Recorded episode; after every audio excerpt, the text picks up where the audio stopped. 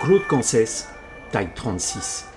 De l'anti-gang à la crime en passant par la brigade mondaine, avant d'en devenir le grand patron, le commissaire Claude Cancès a passé 35 ans au 36 quai des Orfèvres, dont il connaît les moindres recoins de la maison. 148 marches d'un escalier entré dans la légende, des relents de tabac froid qui rappellent ses heures d'interrogatoire nocturne, ou passer à plancher sur le cas Mérine ou Guy Georges, les cris, les pleurs, les joies aussi de boucler d'interminables enquêtes, des murs du 36 transpirent l'histoire de grands flics comme celle de voyous qui ont écrit les pages les plus marquantes de ce haut lieu de la PJ parisienne. Si depuis 2017 la police judiciaire a quitté à regret les quais de Seine, où elle avait élu domicile depuis 1913 pour rejoindre le nord-ouest de la capitale, Claude Cancès passe aux aveux pour nous conter l'histoire de ce 36 vu de l'intérieur. Prêt pour la visite? Une interview signée Agent d'entretien. Claude Cancès, bonjour. Bonjour. Entre 1963 euh, et 1998, vous avez fait partie du fameux et mythique 36 quai des Orfèvres. Alors, euh, l'anti-gang, la mondaine, euh, la brigade criminelle, avant de passer grand patron de la PJ. On parle souvent de maison pour qualifier le 36 quai des Orfèvres. Est-ce qu'il y a justement ce, sentiment presque d'affinité viscérale avec ce lieu dans lequel je suppose vous aviez vos, habitudes, vos rituels même, et sur lequel vous avez publié un, ouvrage? Pourquoi la maison? Lorsque, je n'oublierai jamais, lorsque j'ai débuté d'abord, je vous dis que j'ai débuté dans cette profession tout à fait par hasard et par nécessité. Je venais de faire mon service militaire en Algérie mon père, ancien militaire, pensait avec juste raison que les études pour moi c'était pas une chose, une bonne chose. J'avais passé le bac et puis je m'étais fait inscrire à, la fac des sciences à Montpellier où j'ai tenu une année et puis euh, à l'issue de cette année, mon sursis a été résilié puisque j'en avais pas eu euh, mes diplômes. Et donc, euh, mon père voulait que je travaille. Les études, c'est terminé. Et il y a deux mots qui reviennent souvent dans ma bouche et dans mes livres, c'est le, hasard et la chance. Retour d'Algérie, le rectorat euh, me propose gentiment une place de, pion surveillant dans un collège de Beaucaire, petite ville à côté de Tarascon. Et c'est là, en sortant du collège un soir, je vais prendre l'apéro sur la, place du village, que je remarque une affiche apposée sur la mairie de Beaucaire. La préfecture de police recrute des bacheliers j'avais mon seul diplôme, c'était le bac. Elle recrute des OPAC, officiers de police adjoint contractuels. Je ne sais pas ce que c'était que cette bête-là. J'étais au commissariat du, coin où on m'a dit voilà, inspecteur. Alors, le flic pour moi, à cette époque-là. Moi, je crois que vous aimiez pas trop la police à cette époque-là. Hein. Pas du tout. J'étais, j'étais, comme on peut l'être à cet âge-là, assez, assez rebelle. J'étais plus près des, des trotskistes que. Que de la police. Que, de la police, oui, certainement. Euh, j'allais voir Brassens à, l'insu de mon père. Si mon père avait su à cette époque-là que j'allais voir Brassens, et on en reparlera peut-être. J'ai rencontré une fois de ma vie Brassens lors de l'enlèvement du PDG Hazard, un phonogramme qui avait dans son écurie euh, l'idée Azdavour, Nala Mouskouri, etc. Et le PDG, à la suite de sa libération, quelques temps après, nous a invités à un spectacle Brassens à Bobino, dont j'ai rencontré Brassens. Mais pour en revenir donc à mon entrée dans la police, vraiment, il fallait que je bosse. Et alors, il faut que vous sachiez quand même que tout en étant anti-flic, euh, j'étais quand même assez gaulliste parce que mon père, militaire, j'ai été élevé dans le culte de De Gaulle. C'est facile de dire ça, maintenant tout le monde est gaulliste. Hein, de l'extrême droite à l'extrême gauche, tout le monde se réclame, de De Gaulle. C'est pas, faux. Du général de Gaulle. Il a bon dos, le général. il a bon dos, oui, comme vous dites. Et donc, j'arrive à Paris, et là, je dis souvent, je suis tombé dans la marmite du 36 que les offert un beau jour pour ne jamais en ressortir. À, ressortir. D'abord, je suis affecté euh, au Quai des Affaires, mais euh, dans ce qu'on appelle une brigade territoriale, qui s'appelle maintenant la division police judiciaire, un service qui avait compétence le 18e et le 9e, notamment Pigalle. Imaginez-vous, le, le, petit jeune de 23-24 ans, en plus, j'avais une, quelque chose qui me servirait peut-être maintenant, parce qu'à l'époque, j'avais 23, 24 ans, j'en paraissais 17, 18, et quand annoncé police, personne ne voulait me croire que j'étais plus, parce qu'on arrivait au compte-gouttes. Dans le service dans lequel je suis arrivé, on est euh, trois jeunes dans l'année, dans l'année. Et donc là, l'ambiance et les odeurs de Pigalle, rien à voir avec euh, ce, que, ce que je venais de connaître euh, en Algérie. Mais, assez rapidement, j'ai trouvé une ambiance, et on revient à votre question de départ, extraordinaire. Ces équipes de, d'hommes, il n'y avait pas de femmes. J'ai oublié de vous dire que sur cette affiche qui, avait la présentation, en gros caractère, il y avait la police, un métier d'homme. Et je m'honore de faire partie de ceux qui a poussé, aider les femmes à rentrer dans la police, et notamment la brigade criminelle, puisque lorsque j'étais numéro 2 en, 1982, j'ai fait venir la, première femme à la crime. Hmm. J'explique pourquoi dans, dans Bon. Et, et dans la maison, pourquoi la maison? Tout simplement parce que dans ce métier-là, on passe plus de temps avec ses collègues sur le terrain ou au bureau qu'avec sa famille. Qu'avec la famille. Et lorsqu'entre nous, ça, ça m'avait marqué dès le départ que j'étais jeune inspecteur, on, planquait dans, en banlieue ou n'importe où, il faut qu'on rentre à la maison. Et la maison, c'était pas la maison, c'était la 36 quai des Enfants. Euh, ce qui m'a fait vraiment, m'a passionné ce boulot, c'est à la fois l'ambiance du travail et puis la, nature du boulot. Vous savez, quand vous prenez le métro le matin et que vous avez le sentiment de faire un petit boulot utile, quoi. Euh, pas le seul, les flics, hein, il y a mm. d'autres professions, enfin. Et puis après, quelques satisfactions, retrouver les, retrouver les collègues. Euh, voilà, c'est quelque chose, un métier passionnant. passionnant. Et, comme on l'a dit, alors vous avez fait euh, la crime, la mondaine, l'anti-gang. Mais lorsque vous devenez euh, patron du, 36, vous aviez déjà 30 ans de maison, de cette fameuse maison, et vous étiez entré, comme vous le dites, par la petite porte. Est-ce que c'est cette parfaite connaissance de tous les rouages du métier qui vous a permis de jamais vous laisser influencer par la hiérarchie, même je crois par les ministres, lorsque les affaires prenaient une tournure, comme on disait, une tournure d'affaires d'État? Absolument. Alors j'avais un avantage effectivement de connaître non seulement les structures de la maison, les hommes aussi. À l'époque, lorsque j'étais nommé directeur du 36 en janvier 1993, nous, nous étions 3200 euh, flics, hommes, enfin, parce que les femmes étaient entrées, euh, policiers ou administratifs, enfin le gros c'était des policiers. Et donc, euh, c'était, non seulement je connaissais les structures, mais je connaissais beaucoup de, de flics de, tout grand, mm. ce qui m'a facilité les choses. Et ce qui a été extraordinaire, c'est ce qui m'a connu comme inspecteur. On a, on a continué à se tutoyer, c'est évident, mais on, jouait le jeu. J'étais le, le, directeur, bon, je faisais une connerie, je faisais une connerie, mais j'étais le, le patron du 36. Mais c'est ça, vous, dites, vous, dites même, je crois, dans votre livre, qu'on vous appelait patron et non monsieur. C'est ce qui vous plaisait, c'était justement cette ascension. Euh, oui, c'est une particularité de l'APP. En province, ça, se dit moins. Monsieur le commissaire, mais moi j'ai toujours appelé mes, mes chefs de service patrons. Et lorsque j'étais directeur et que euh, mes collègues rentraient dans le bureau collaborateur, et au lieu de dire monsieur le directeur, m'appeler encore patron, pour moi c'était fabuleux. Pourquoi?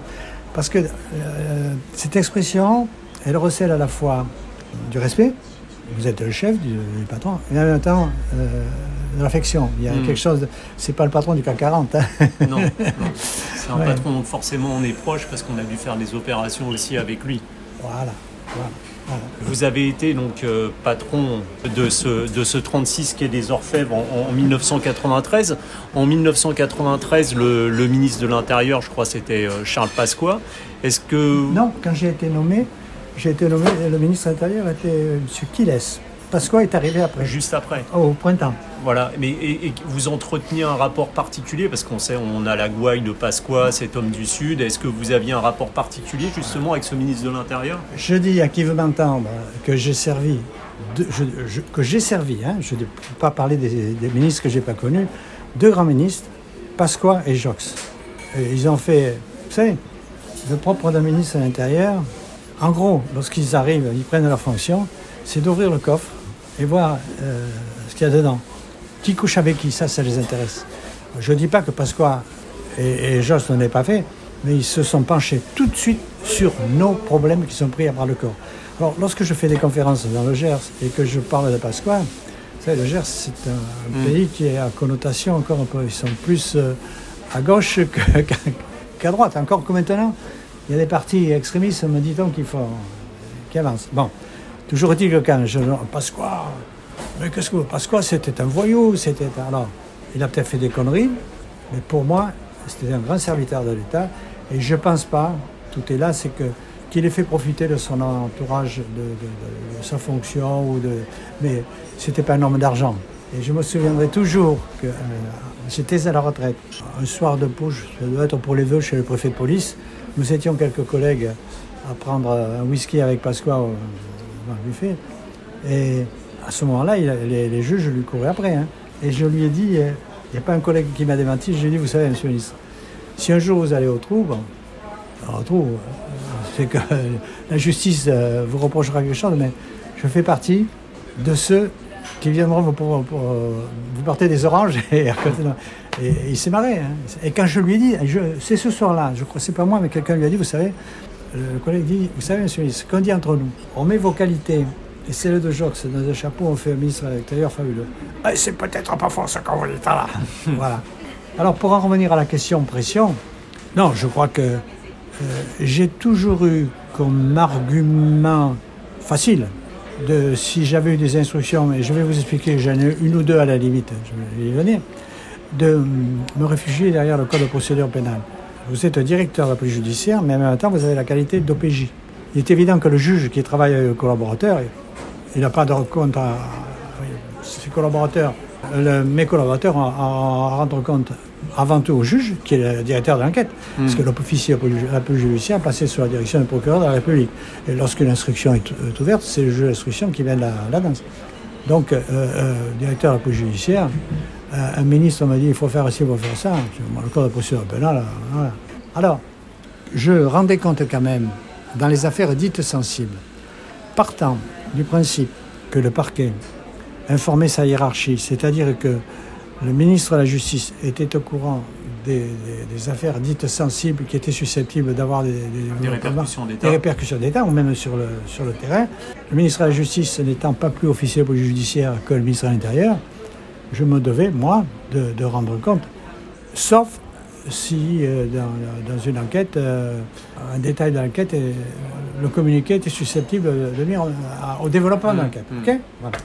Et donc, un jour, Pasqua appelle euh, le préfet de police, qui était maçonnier à l'époque, et je lui avais rendu compte que, dire que le lendemain, on allait perquisitionner chez un ministre qui se doutait de la perquisition, en plus que je connaissais ce, ministre, que j'aurais pu informer d'ailleurs, euh, que je n'ai pas fait parce que aucun intérêt. Et, parce qu'en disant à, à Massoni, euh, dites au directeur après judiciaire que ces hommes n'assistent pas le juge. J'ai eu une réponse pleine de bon sens. Je lui ai dit, dites au ministre que je vais lui désobéir. Et en lui désobéissant, je le sers. Parce que si on n'y va pas, le juge, il n'a pas besoin de nous. Il peut y aller soit tout seul, soit avec les gendarmes. Et on la poursuite d'enquête, on ne saura même pas ce qui va se passer. Il a raison, le directeur police judiciaire. Quelque temps après, on va y venir peut-être les conditions dans lesquelles Debré m'a fait finir ma carrière au cimetière des éléphants, mais quelques temps après, c'est Olivier Foll qui m'a remplacé, m'a succédé, un bon collègue. Euh, on est resté bons copains. Euh, il avait sa carte au RPR, moi j'avais ma carte au aucun parti, c'est pour ça que euh, Debré l'a mis là. Toujours qu'est-il que lui, il y a une, perquisition qui est programmée chez Tibéri, place du Panthéon, à son domicile. Il apprend la veille et il prend je pense que sa propre initiative, peut-être rendu compte, mais enfin, il dit à son commissaire de police, il ne faut pas assister le juge. Donc le juge y a été, tout seul avec sa greffière. Et c'est là où ils ont découvert le fameux rapport, je ne sais pas si vous vous souvenez, mmh, Xavier Tibéry, euh, rapport bidon, emploi fictif, etc. Mmh. Je dis, connaissant le commissaire de police, que j'avais nommé moi à la tête du huitième cabinet qui, qui, connaissait ces affaires, s'il avait été là, Alpha n'aurait pas saisi le document. Pourquoi? Parce que le commissaire lui a dit, monsieur le juge, ça n'a rien à voir avec notre enquête. On, a, on est surchargé de boulot, vous allez ouvrir euh, une affaire incidente, etc. Il n'aurait pas saisi. Vous voyez? Voilà. Donc, euh, donc, le respect de la procédure. Voilà. Et puis une fois aussi, parce qu'il voulait euh, voir un procès verbal. J'ai dit au préfet de police, vous l'avez pas vu le procès verbal, moi non plus. Je sais ce qu'il y a dedans, en gros, vous le savez. Il me fait confiance et, et Pascal a très bien compris. Et, vous dites justement cette limite, parce qu'on sait que la frontière euh, entre le bien et le mal, entre la légalité et l'illégalité, elle est parfois ténue, cette, cette frontière. Est-ce qu'un bon flic, d'après vous, euh, doit toujours se poser la question de savoir pourquoi et comment celui qu'on traque ou qu'on appréhende en est arrivé là? On passe notre vie à se poser la question, on passe à la frontière entre le bien et le mal, l'ordre et le désordre, la légalité et l'illégalité, et la folie et la raison. C'est la vie du flic, ça. Cette frontière, elle est, elle est vraiment mince. Est-ce que il faut justement comprendre cette frontière qui a pu basculer chez une personne qu'on a appréhendée? Est-ce que c'est dans, dans, dans le la caractéristique de tout bon flic de savoir exactement euh, à qui on a affaire, donc de comprendre ce, basculement de, entre, entre, les deux frontières? Là, vous employez un mot qui me plaît beaucoup, comprendre. Deux questions qu'on se pose, pourquoi et comment? Alors, maintenant, le flic, même avec toute l'expérience qu'il peut avoir, il, euh, peut se réfugier aussi sur la, vie des experts qui interviennent dans une seconde phase. Et ce qui nous tranquillise un petit peu parce qu'on se dit que la personnalité de l'auteur, du, criminel, euh, intellectuel, doit ressortir à partir des, expertises euh, psychiatriques. Vous, parliez, euh, vous parliez des, grandes affaires. Alors des grandes affaires, vous en avez connu des tonnes hein, quand vous étiez au 36. J'en prends une particulièrement marquante pour vous en 1978 lors de la, fusillade de l'ambassade d'Irak. L'un de vos collègues et amis, euh, l'inspecteur Jacques Capella, qui était, je crois, censé être en vacances ce, jour-là. Il n'était pas censé, il était en vacances. Donc il, vient vous, vous, porter secours et il meurt à vos côtés. Euh, cette mort qui plane sur celles et ceux qui, travaillent comme ça au 36, est-ce que c'est quelque chose auquel on pense quand on part en opération Justement, on essaye de complètement euh, d'éviter d'y penser pour, pour pas que ça entache l'opération et que, ça nuise Non, alors je crois que cette affaire-là, elle vous marque à vie. Parce qu'en plus, euh, Jacques était, était plus qu'un collaborateur, c'était un, ami, on avait débuté ensemble à la mondaine. C'est un personnage, je le décris, euh, toujours habillé comme un clodo, les cheveux hirsutes, la barbe qui envahissait son visage. Et un détail, je ne crois pas que je le cite avant livre, c'est une anecdote, mais un jour ses copains arrivent et lui disent Mais tu as vu ton pull, il est, troué, il avait des, trous sur son pull. Le lendemain, il arrive, il dit, voyez, moi non plus, j'ai plus, plus de trous. Ils étaient derrière. Mais c'était le, c'était le personnage-là. Ce qui me... Allez, j'ose le mot. Ce qui m'a fasciné ce personnage, c'est que, en fait, on avait énormément de points communs. La passion pour le boulot, le boulot avant tout, et puis après, lorsqu'on avait un moment de détente, se retrouver entre copains, s'éclater la, la troisième mi-temps, comme Rubin. Hein. Ouais, gersoise. Ah Et comment vous l'avez vécu justement cette mort Alors, plus d'un euh, collègue, d'un ami hein ça, a été l'horreur absolue parce que lorsque vous avez des responsabilités, alors je n'étais que chef de section. En fait, si vous voulez un criminel, vous aviez le patron, l'adjoint. Sur toute affaire criminelle, le patron se déplaçait ou son adjoint. Le chef de section, le commissaire. Le commissaire, j'étais chef de section. J'avais trois groupes, une vingtaine de fonctionnaires sous mes ordres. Et puis après, il est évident que, suivant la nature de l'affaire, le patron laissait le commissaire euh, euh, mener l'enquête avec ses collaborateurs. Et dans l'affaire l'ambassade d'Irak, tableau qui rentre dans mon bureau, j'occupais le bureau euh, qui était à côté du sien, le fameux bureau dans lequel euh, je jouais à tourner son, fameux film Quai des Enfers, et où il interrogeait les, témoins et les suspects. D'ailleurs, je crois que je le dis dans un de mes livres, j'occupe ce bureau en 75. Il y avait encore une vieille armoire qui datait de 1947 époque a été tourné euh, le, film. de. Il rentre dans, le bureau, il me dit cesse, on, on fonce euh, dans le 16e, il y a une prise d'otage, une fusillade. Qui n'est pas monté dans la, pas monté à bord de la voiture au n'a rien vu de. Euh, on n'avait pas de gyrophare à l'époque. Hein. Descendu. son souci lorsqu'il prenait une affaire, c'était d'arriver le plus tôt possible. Ça partait d'un bon sentiment. Voir les lieux le plus tôt possible avant que la scène ne soit polluée. Là, c'était une prise d'otage, en fait. Et donc, on arrive là, deux Palestiniens étaient intervenus, fusillés. Il y en a un qui s'était échappé, l'autre qui était resté à l'intérieur avec euh, une dizaine d'otages. L'ambassade d'Irak. Toute la journée, tractation, euh, bon. Et puis en fin d'après-midi, euh, l'auteur se rend. À ce moment-là, j'étais commissaire de la crime, je n'étais pas l'antigone. Le main, Otavioli me dit, c'est, à l'époque, on se voyait, faites venir ma voiture vite, vite, on met le, le terroriste dans, ma Renault 16 et on avait notre site pour l'entendre tout de suite. Et là où je parle de responsabilité, c'est que on s'était bien rendu compte que les membres du service d'ordre de la d'Irak, tous en civil, étaient enfoirés. On ne pouvait pas imaginer que l'ambassadeur leur avait donné des instructions pour tuer le terroriste. Pas les flics, le terroriste. s'imaginant qu'il qu'il était susceptible de faire des révélations euh, susceptibles de nuire aux intérêts de, son pays. Et vous savez, alors je fais venir la, voiture devant l'ambassade, les gars qui étaient dehors, je dis, allez, euh, deux gars de la crime qui, nous accompagnent avec Papa Oscar. Papa Oscar, c'était Pierre Otavuli, les initiales encodées d'un téléphone. Et viennent vers moi à la fois Jean Capella et Roland Séjard. Jean Capella installe le terroriste au milieu de la banquette arrière. Et donc, au moment, euh, Otavuli s'installe au volant, je m'installe à côté, et alors que mon copain de la mondaine s'apprêtait à, mettre un pied dans la voiture, me fusillade. Et là, personne ne comprend. Le, réflexe d'autant, comme le mien, c'est de se coucher dans la voiture, on est dans un cercueil. Hein.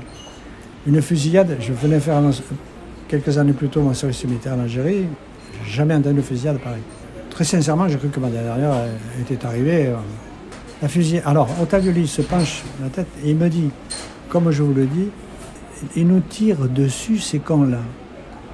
Quand je, ah, par la suite, dans la débouffée, j'ai dit, mais patron, vous, étiez conscient, vous vous rendez compte, euh, vous étiez conscient qu'on était. Ah oui, oui, oui. Mais à un moment donné, la fusillade s'arrête. Il se lève, il traverse la chaussée pour aller vers, l'ambassade. Il y a encore deux, trois coups de feu. Et moi, je, je sors aussi. Et en sortant, là, je vois Jacques Capella allongé au pied de la voiture, les bras en croix. J'ai compris que c'était fini.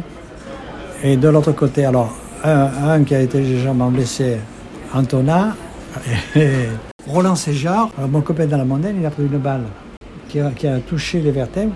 Le chirurgien a dit que c'était du 7,76, si ça avait été du 9, où il est resté, où il était paralysé à, à vie. C'est quelque chose d'incroyable.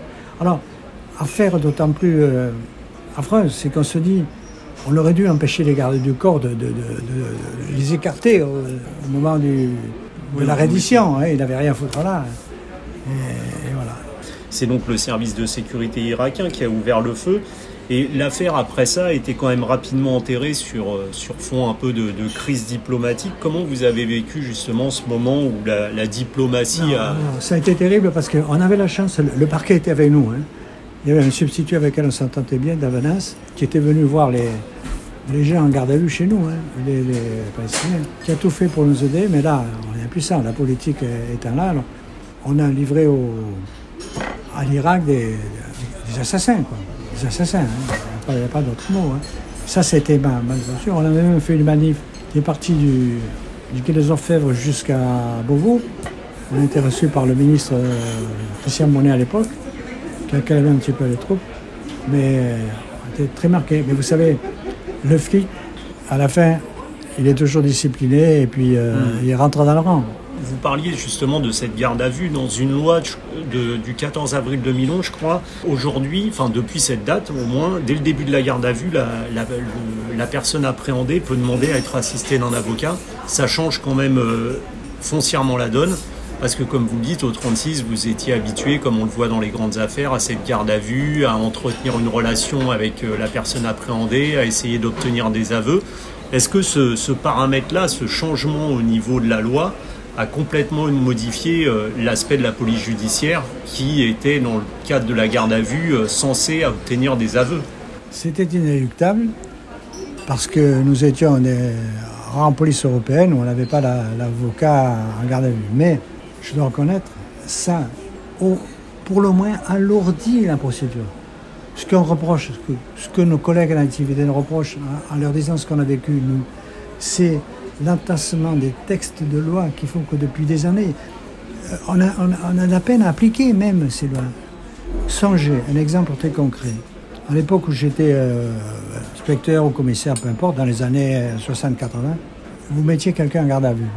Notifiant à M. Nicolas Glazewski qu'il est mis en garde à vue à partir de 7 heures pour telle mesure, etc.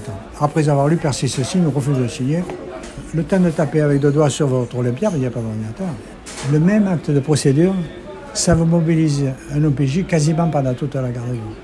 Avis d'avocat, le docteur. C'était incroyable, Alors, en plus, avec le risque qu'effectivement, euh, l'avocat, même s'il n'a pas accès au dossier en partie, il, a, il, accepte, il assiste aux premières auditions et il peut, euh, dire ce qu'il apprend. Euh, mais je crois que globalement, les avocats, quand même, sont, des types sérieux et, honnêtes, mais il peut arriver que une autre affaire qui vous a largement marqué, euh, je crois, c'est en 1993 à Neuilly-sur-Seine, quand une école maternelle est prise en otage par celui qu'on surnommera Human Bomb. Nicolas Sarkozy était à l'époque maire de Neuilly et donc Charles Pasqua ministre de l'Intérieur. Comment vous avez vécu à, posteriori justement cet événement qui a fait couler énormément d'encre? Vous savez, le flic, quel qu'il soit, quel que soit son grade, sa qualité, tout ce qui touche les gosses, il est très sensible, très très sensible. Et euh, je vois le boulot, d'ailleurs, je consacre un long développement à la fin de mon nouveau livre sur euh, la, brigade de protection des mineurs. Il faut un boulot fabuleux. Parce qu'il y a toujours eu des, enfants euh, malmenés, des enfants complètement brisés. brisés. Mais il n'y en a peut-être pas plus qu'avant, mais ça se sait les gens euh, se confient plus facilement, on recueille plus, plus de témoignages. Et donc, là, il s'agissait d'une prise d'otage au départ de 21, je crois, ou 23 gamins de l'école maternelle, 3-4 ans. Du premier jour jusqu'à la 46 ou 47e heure, tous ceux qui étaient autour de, la classe ont vraiment eu, le palpitant. Euh, pourquoi? Parce que, euh, pour vous faire l'affaire courte, le terroriste était venu bardé d'explosifs que le laboratoire, à travers les vitres de la classe, les ingénieurs nous avaient dit il peut tout faire sauter, qu'il avait manifesté son degré de dangerosité quelque temps, un jour avant, en faisant sauter une voiture dans un parking de Naï, en signant, en revendiquant, il bon, et en apportant le jour où il est dans l'école la preuve que c'était lui. Alors, la grosse hantise, c'est qu'il avait un système qui faisait que lorsque quelqu'un rentrait dans la salle, le chef du raid ou Sarkozy, peu importe, il appuyait sur un bouton, voyez une lumière rouge, hein, qui, mettait le contact. Il suffisait qu'il relâche et ça sautait. Et notre hantise, c'est que, pas volontairement, parce qu'on a eu aussi assez rapidement le sentiment qu'il y avait un décalage énorme entre les menaces qu'il proférait à l'égard des gosses, il avait fait une usine à gaz, si vous voulez, des piqûres, les, etc. Et, et, puis son comportement vis-à-vis des gosses. On sentait qu'il ne voulait pas leur faire du mal. Mais la fatigue aidant, il pouvait à tout moment. Euh, enclencher le détonateur et tout faire sauter. Parce que dans toutes ces affaires-là, quelles que soient les, instructions reçues déjà sur le terrain, celui qui est vraiment mis dans la danse, c'est le chef du service opérationnel, en l'occurrence le chef du RAID. Et Pasqua, qui était resté à l'intérieur, et euh, au ministère de l'Intérieur, Sarkozy dans l'école, qui est resté avec nous pendant 46-47 heures, euh, ont compris qu'il fallait lui faire confiance. C'est comme ça que, que tout s'est bien terminé. Enfin, mal pour le terroriste, mais, pas pour le, le preneur d'otage. Mais, bien, pour, bien pour les enfants. Et alors, euh, une anecdote, quand j'étais avec le, chef du raid dans l'école, c'était vers 13h, en début d'après-midi, où il apprend dans son oreillette que Sarkozy vient. Alors, on se regarde tous les deux, on dit on n'est pas dans la merde. Un ministre sur place, en fait, on avait oublié une chose, c'est qu'il était maire de Neuilly et que c'était, on ne peut plus euh, normal, légitime que le maire de, la commune soit sur place, et se déplace. Et alors, je ne dis pas ça par faillotage, parce que j'ai jamais failloté avec Sarkozy, et il le sait. Il a compris, lui, tout de suite, comme je le disais tout à l'heure, qu'il fallait faire confiance au chef du Rennes. Et à aucun moment, pendant la, prise d'otage, il, il, a interféré. voilà, il disait il faudrait faire ci, il faudrait faire ça, etc. Une autre affaire, euh, je crois que c'était surtout sur la, sur la fin de votre carrière, l'affaire Guy Georges qui elle aussi a été euh, très très importante et a mobilisé énormément de personnel de police avec le film SK1 qui retrace très très bien cette affaire, cette traque qui a duré je crois pendant 7 ans avec euh, ensuite quand il est appréhendé euh, Place Blanche juste à côté il y a eu quand même des, enfin, des erreurs de commises dans cette affaire entre, on le sait, le pied égyptien, l'ADN qui n'était pas complété, euh, le fait qu'il ait été mis en garde à vue et même incarcéré, ensuite qu'il est tué après son séjour en prison. Comment vous avez vécu de l'intérieur cette, euh, cette histoire avec ce serial killer qui était... Je, je l'ai vu avec, vécu avec du recul parce que quand l'affaire euh, Guy Georges a démarré, je devais être le numéro de directeur adjoint et quand il a été euh, arrêté, j'étais détaché au cabinet directeur général. Donc, je l'ai vécu avec beaucoup de recul. Mais je connais tous les participants. En premier lieu, Martine Montaigne, qui a été la, patronne, et tous les, les groupes qui, l'ont interviewé. Et celui qui a recueilli ses, aveux, il, est passé dans un documentaire d'ailleurs, où il, explique bien ce qui s'est passé, Michel Vielfort. Dans toutes ces affaires de crime, le flic essaie de trouver la faille. Il y a toujours une faille dans un, individu. Et Vielfort, avec ses collègues, avait trouvé la faille. Parce que c'était un être, euh, c'est un être abject. dire, mais il avait au moins une personne dans sa vie pour laquelle il avait un peu d'affection, celle qui. Il n'a pas les sa tante, mais celle qu'il a un petit peu élevée. Oui, sa mère adoptive. Voilà. Qui est intervenue au procès. Voilà, exact, exactement. Et en pleine nuit, parce que c'est souvent ce qui se passe en pleine nuit, Michel Villefort est, est en face de lui et lui parle de sa maman. Et il lui dit Tu crois qu'elle serait être contente quand elle va savoir euh, tout ce que tu as fait, etc. Et là, et au bout d'un moment, il finit par lui dire Bon, parce qu'il était en prison à ce moment-là, laissez-moi me reposer d'autres jours en prison et puis je vous, je vous raconte tout. Il est ramené en prison, il revient trois jours après. Et là, devant l'inspecteur, il dit je vous, ai, je vous ai dit ça, hein, je vous ai raconté des bêtises, j'ai rien à vous dire. Et puis il se marre, il me dit ah, si, je vous fais marcher, allez-y. Et il s'est allongé. Et ça, on le sent, là, on le sent, ça, pendant l'interrogatoire, le ah moment où le, le, suspect bascule. vous, savez, vous savez, il y a quelque chose qui m'avait fait remarquer les vieux flics, et ce qu'on appelait la, la gargamelle. Vous savez, on appelait ça, je ne sais pas pourquoi, le La, la d'Adam Oui. À un moment donné, lorsque le, le suspect est mal à l'aise, ça bouge là, il y a des rougeurs aussi qui apparaissent des fois sur le, puis son comportement. On, sent qu'il est. Mais il ne faut pas vouloir aller vite, il faut choisir le, bon exemple. Vous savez, dans une autre affaire, euh, qui est l'affaire euh, doublée, le restaurateur de Vanves, je ne sais pas si vous n'avez peut-être pas vu, qui a, été tué en pleine nuit dans son restaurant, c'était l'ancien cuisinier de Pompidou, enfin, il, servait des personnalités. Il est tué en pleine nuit dans son restaurant. Seul témoin, sa femme, qui était une jeune russe, une belle russe qu'il avait été chercher en Russie. Elle a été blanchie, si je puis dire, dans mais donné, elle était, était suspectée. Enfin, c'était le seul, le seul témoin important. Et une nuit, en pleine nuit, dans le bureau d'Otavioli, Otavioli l'interrogeait. Et nous étions, il y avait bureau, procédurier et moi. Et à un moment donné, il pose une question, la bonne question. Et là, j'ai dit, mais Otavioli ne se rend pas compte qu'il est au cœur du sujet parce que là, elle est sur le point de. Mais il passe euh, une autre question. J'ai essayé de reprendre après, mais c'était fini. Là, on est passé à deux doigts de. je ne dis pas que c'est elle, mais elle nous a pas dit la vérité, parce que soit elle a vu, soit... soit...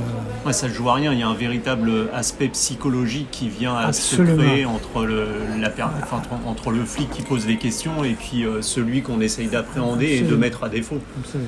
Et alors, dernière question, euh, on sait que, je crois que c'est un de vos collègues, Franck Ario, avait joliment dit cette phrase... Euh, ah c'est ça, hein, ce sont les hommes qui fabriquent la, mémoire, des pierres, pas, le contraire. Alors, juste, dernière question, je voulais savoir si les murs du 36 pouvaient parler, selon vous, que diraient-ils pour vous raconter vous-même? Ils diraient c'est irracontable. C'est trop long, il faut une vie. C'est irracontable. Quand je revois ma modeste vie, mes 35 ans au 36, je peux dire que tous les jours, il y a un souvenir qui, s'est estompé, qui, qui, ressurgit, etc. Ce que j'ai dit, in fine, dans mon bouquin, et je regrette de ne pas y avoir assez insisté, en parlant de la police en général, parce qu'on parle des grandes affaires, des grands services, le RAID, euh, les BRI, euh, les grands patrons. Pour moi, le grand flic, et je dis ça sans démagogie, c'est le flicard du cœur police secours qui part vers l'inconnu sur un appel. Il ne sait pas ce qu'il va trouver et il, euh, doit prendre les premières dispositions pour faire la plupart sur les affaires criminelles, la plupart des, des, des comme ça. Et je cite toujours l'exemple du Bataclan les premiers intervenants, un commissaire de la BAC avec un brigadier qui patrouillait dans le secteur de la République, qui entend la radio fusillade de Bataclan, qui vient, ils viennent tous les deux à poil, hein. il n'y a pas de gilet pare-balles, quoi que ce soit. Ils rentrent, ils se trouvent face à un terroriste et tuent un terroriste. Et le chef d'Albéry qui intervient par, la suite lui rendait hommage en disant le nombre de, de vies qu'ils ont sauvées. On n'en a pas entendu beaucoup parler. Non, c'est vrai, c'est vrai. On n'a pas assez insisté sur ce fait. Et, le travail de, la police secours, c'est ça. Hein. c'est quelque chose de fabuleux. Et, aujourd'hui, quand vous repassez, alors ça fait quand même un certain nombre d'années que vous avez raccroché, on va dire, le pistolet et que vous êtes en retraite. Quand vous passez encore aujourd'hui euh, Ketsen devant ce 36, même s'il a déménagé. Euh, à ce moment, il y a des. Je ne sais pas si vous avez passé, il y a des échafaudages. Il y a des, échafaudages, mais quand vous repassez, je suppose que c'est encore empreint d'une véritable nostalgie. J'ai eu un coup au cœur. Je crois que je le dis dans l'avant-dernière édition, non, ça doit être repris là. C'est, euh, ils ont déménagé en 2017. Hum. Et l'année d'après, 2018, je repasse les. Quand on est là, quoi, à, l'automne. Et il y avait une fenêtre du, troisième étage qui était ouverte, on travaillait. Je me suis dit, mais ça va devenir un squat ce 36. Là, ça m'a. Ça, ça, m'a fait mal. Hein. C'est un lieu qui reste marqué euh, en vous euh, de manière indéfectible et, ah, ah à vie. Ah oui, oui, c'est sûr. sûr. Parce qu'encore une fois, on passe plus de temps là que, que, chez nous. Hein. Bien sûr. Bah, Claude Concès, merci beaucoup pour cette interview. Au revoir. Ce fut un bon moment pour moi. Merci beaucoup.